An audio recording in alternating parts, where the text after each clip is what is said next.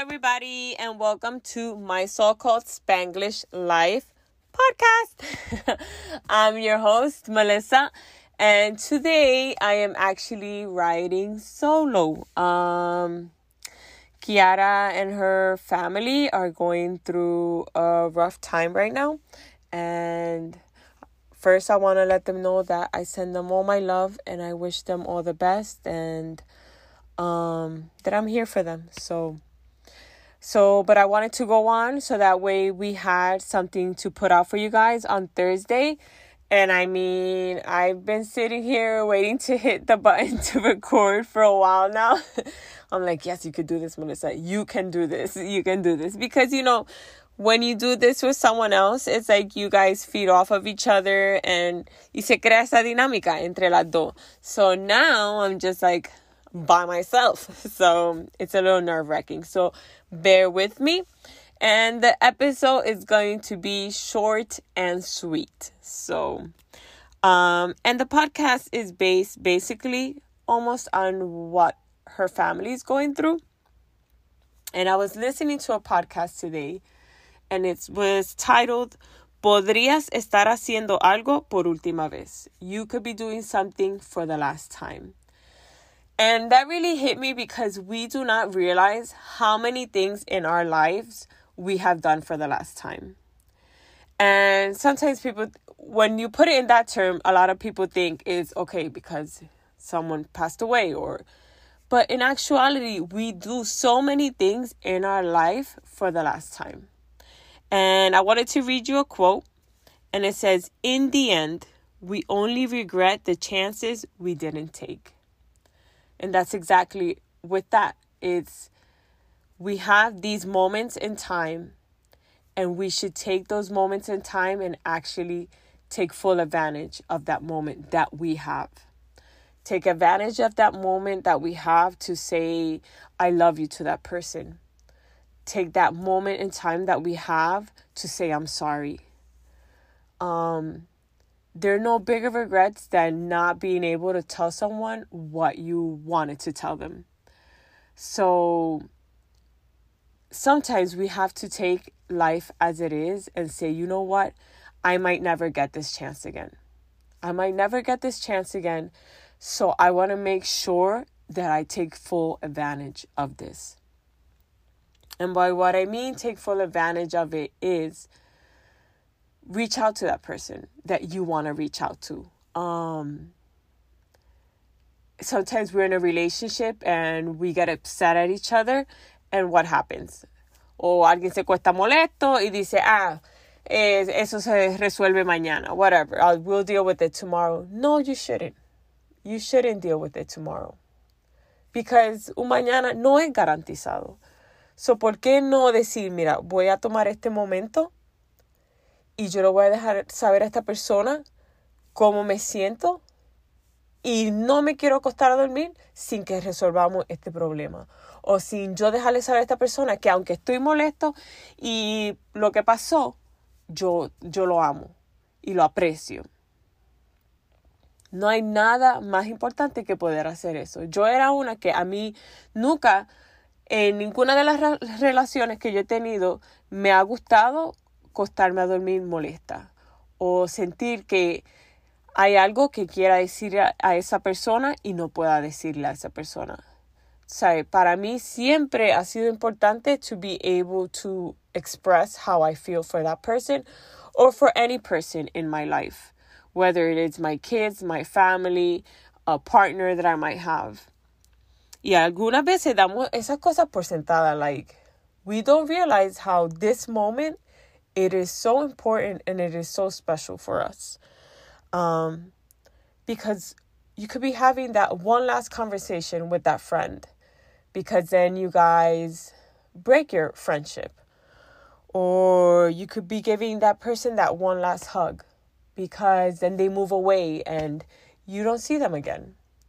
Or you could be making love to that one last partner that you guys break it off and it didn't work out but if you would have had the opportunity to know this is my last chance, this is the last moment I will have in this experience. with this person, I'm pretty sure that you would have taken it all in. You would have been more present in the moment. Y eso es lo que yo digo, estar más presente en el momento. Hay muchas veces que salimos, y yo sé que ustedes lo han visto, van, salen a comer, y puede haber una familia entera y cada persona en esa mesa está mirando su celular. El social media, otros jugando un juego, pero no están viviendo ese momento. ¿Para qué salieron? ¿Para qué salieron a comer? Salieron a compartir, ¿no? So, para mí, ¿por qué no poner el celular? Poner el celular, guardarlo en la cartera o en el bolsillo y de verdad estar ahí presente en ese momento. Donde te tomas esa copita de vino y tú sientes ese calentón como te baja y lo aprecias. O cuando te llega esa comida y te da ese olor que te marea y ya tú estás listo para meterle el diente a la comida. um, la cara de las personas cuando se están comiendo esa comida que le encanta, su comida favorita, o cuando le llega ese postre y hacen su happy dance. I mean, yo hago mi happy dance a veces cuando me llega el postre, porque yo siempre tengo que comer postre, siempre tiene que haber postre. Y todo el mundo me dice, ay, Melissa, ya tú tienes que estar cansada de los postres. No, no, me encantan y siempre me van a encantar. Y para mí, working in pastry, for some reason, I feel que si yo voy a un restaurante, yo tengo que comer postre para sentirme como que I got to experience somebody else's dessert. Eso me gusta. Pero estar ahí presente, presente en la conversación, en la risa, en, en que se, alguien se comió algo y se embarró la camisa y se, todo el mundo se rió. Eso, estar presente en ese momento. Cuando tú aprendes a estar presente en esos momentos y decir, wow, y de verdad tomar everything that's going in around you. Ahora mismo yo tengo hijos de 13 añitos. Y para mí, yo viví un último momento cuando yo los aguanté en mis brazos por última vez cuando eran bebecitos. Porque ellos van creciendo y llega un punto que ya tú no los coges al hombro, ya no, tú no los cargas como un bebecito. So, yo viví mi último momento, no sé cuándo fue ese último momento, pero lo viví. Ahora estoy viviendo nuevas experiencias con ellos. Pero esos momentos donde ellos querían tu manita para poder cruzar la calle o que querían jugar ese juego de escondite o yo siempre jugaba un juego con ellos de zombie apocalypse. I know it sounds weird, pero hacíamos un tent entonces ponían un montón de peluches así tirados por la sala, ponían unas pistolas de, de juguete, ponían como si fueran um, inyecciones. Entonces nos hacíamos que salíamos a rescatar los peluches que estaban infectados de los zombies y le dábamos el antivirus, resucitábamos algunos y ese era el juego que hacíamos.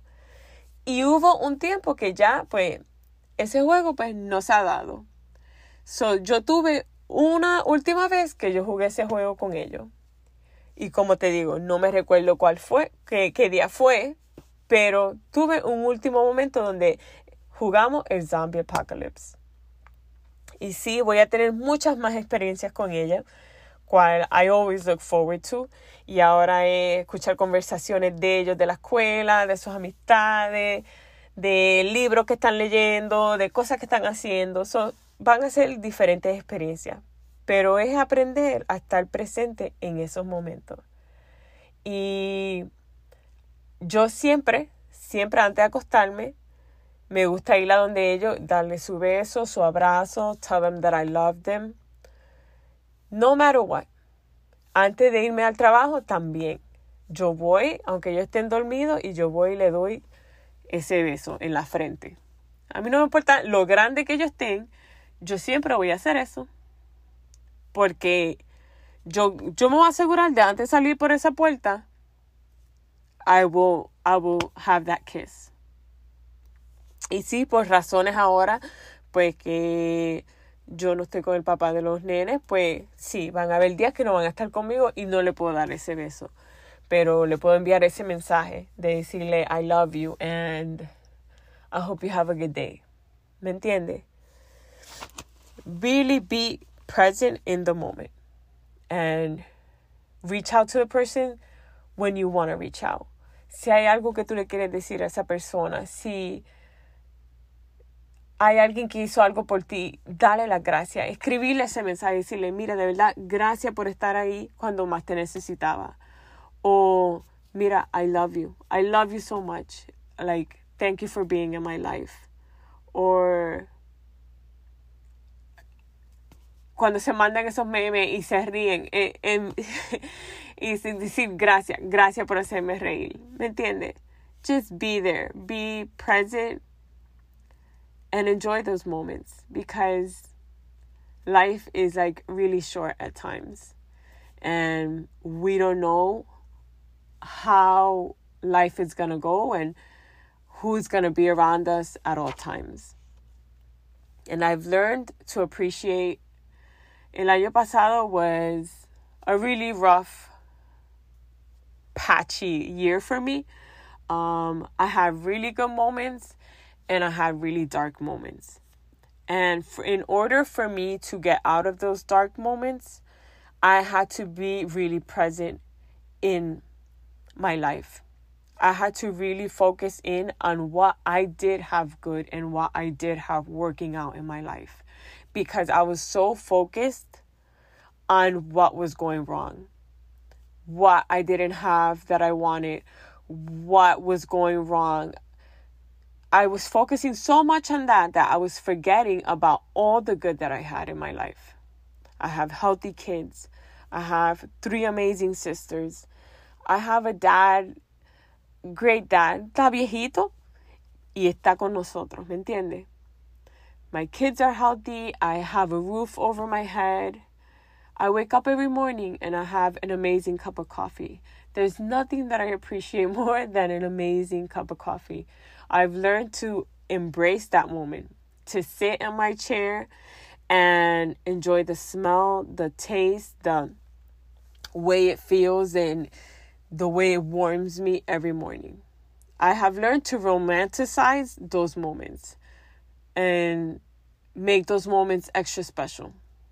Um, como en el último podcast que dijimos de finales inesperados, si yo hubiese sabido que esa mañana iba a ser mi última mañana trabajando con Kiara en el hotel, maybe me hubiese tomado más el tiempo de apreciar esa tacita de café que compartíamos nosotras por la mañana. Y apreciar más el momento en que estábamos juntas, hablando, cantando las canciones que cantamos y hablando las porquerías que hablamos todo el tiempo. So, por eso digo que a veces uno no se da cuenta todo lo bueno que uno tiene en su vida because you focus so much on what is not going your way or what is not going how you want it to. Pero si de verdad, si de verdad te sientas y miras a tu alrededor, te vas a dar cuenta that you have so much, so much to be grateful for. And when you realize that, it'll be a lot easier for you to actually take the time and let other people know how you feel about that, how you feel about them, and really, really, really soak up each day. Because hay un decir que dice, mañana no está garantizado. Y, y eso es verdad. Cada día un regalo. So we need to learn to, to appreciate every moment that we have in this world and actually take everything in. Say the things that you want to say, do the things that you want to do. Muchas veces we're like, ah, sí, yo espero hasta, yo quiero hacer esto, pero es que yo quiero hacerlo después que tenga esto, esto, esto. No, hay veces it's just like, just go do it. If that's what you want to do, go do it. Push yourself to, to do it. And say, you know what? yeah, I could wait till tomorrow or I could just do it today. I could wait to write that message or I could just do it today. Send it today. I could wait to go over to that person and tell them that I love them or I could just do it today. So I want you guys to really take that in. And today, when you're, well, whenever it is that you're listening to this podcast, look around you and see all the things that you have to be grateful for. And look around you and whatever you feel that you have to say to someone or whatever you feel that you want to do with someone, do it. Tómate ese, ese tiempo and do it. Send that message. Um, send that meme that you wanted to send someone. You know, tómate esa café y de verdad siéntate y tómate ese café de verdad being in the moment. O tómate esa copita de vino really being in the moment. Sintiendo el calentón de ese vino, el olor del vino. Really taking it all in. And once we start romanticizing our life and we start taking in all those little moments, te va, tu vida se va a sentir like como si estás en una película. so, yeah.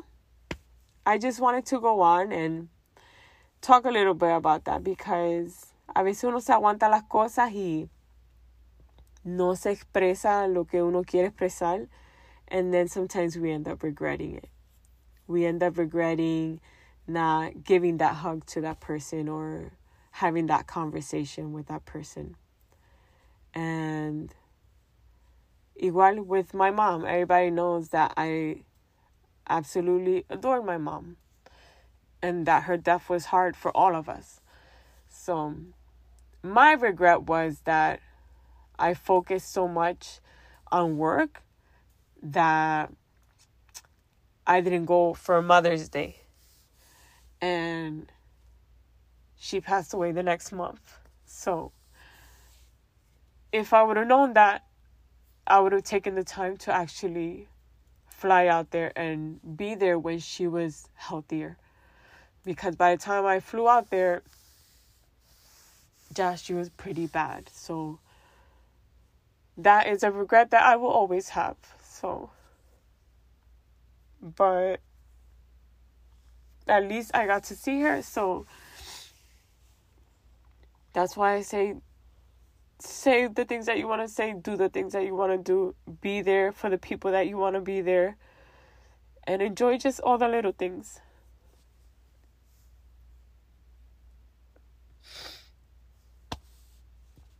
enjoy all the little things because that's what life is all about. It's all a composition of all those little things put together. And yeah. yeah, I didn't want to get emotional, but yeah. Yo soy una llorona, so um, I'm a crier. Kiara es la que no llora, pero yo soy la llorona, so um, yeah, lloré otra vez. Pero yeah, so I just wanted to come on and and thank you guys. Like I'm I'm telling you, I am grateful for every person that has taken the time to listen to our podcast. And I'm grateful to every person that has taken the time to tell us how the podcast touched them or impacted them. So I'm grateful for each and every one of you that takes the time every Thursday or any day during the week to listen to us. And we really appreciate that. So we hope to keep doing this and keep growing together and keep growing with our experience with this podcast and keep sharing it with you guys. And we enjoy the amazing feedback so if you can keep it coming and share it with someone that you feel that can actually probably relate with the episode or it could be of good use to a person so rate us review us. We're on every platform and that will really help us reach other people. So again i am thankful and grateful to each and every one of you that takes the time to listen to us so, love you guys and send Kiara and her family lots and lots and lots and lots and lots of love. And I will see you next Thursday. So, love you guys. Have a good night. Bye.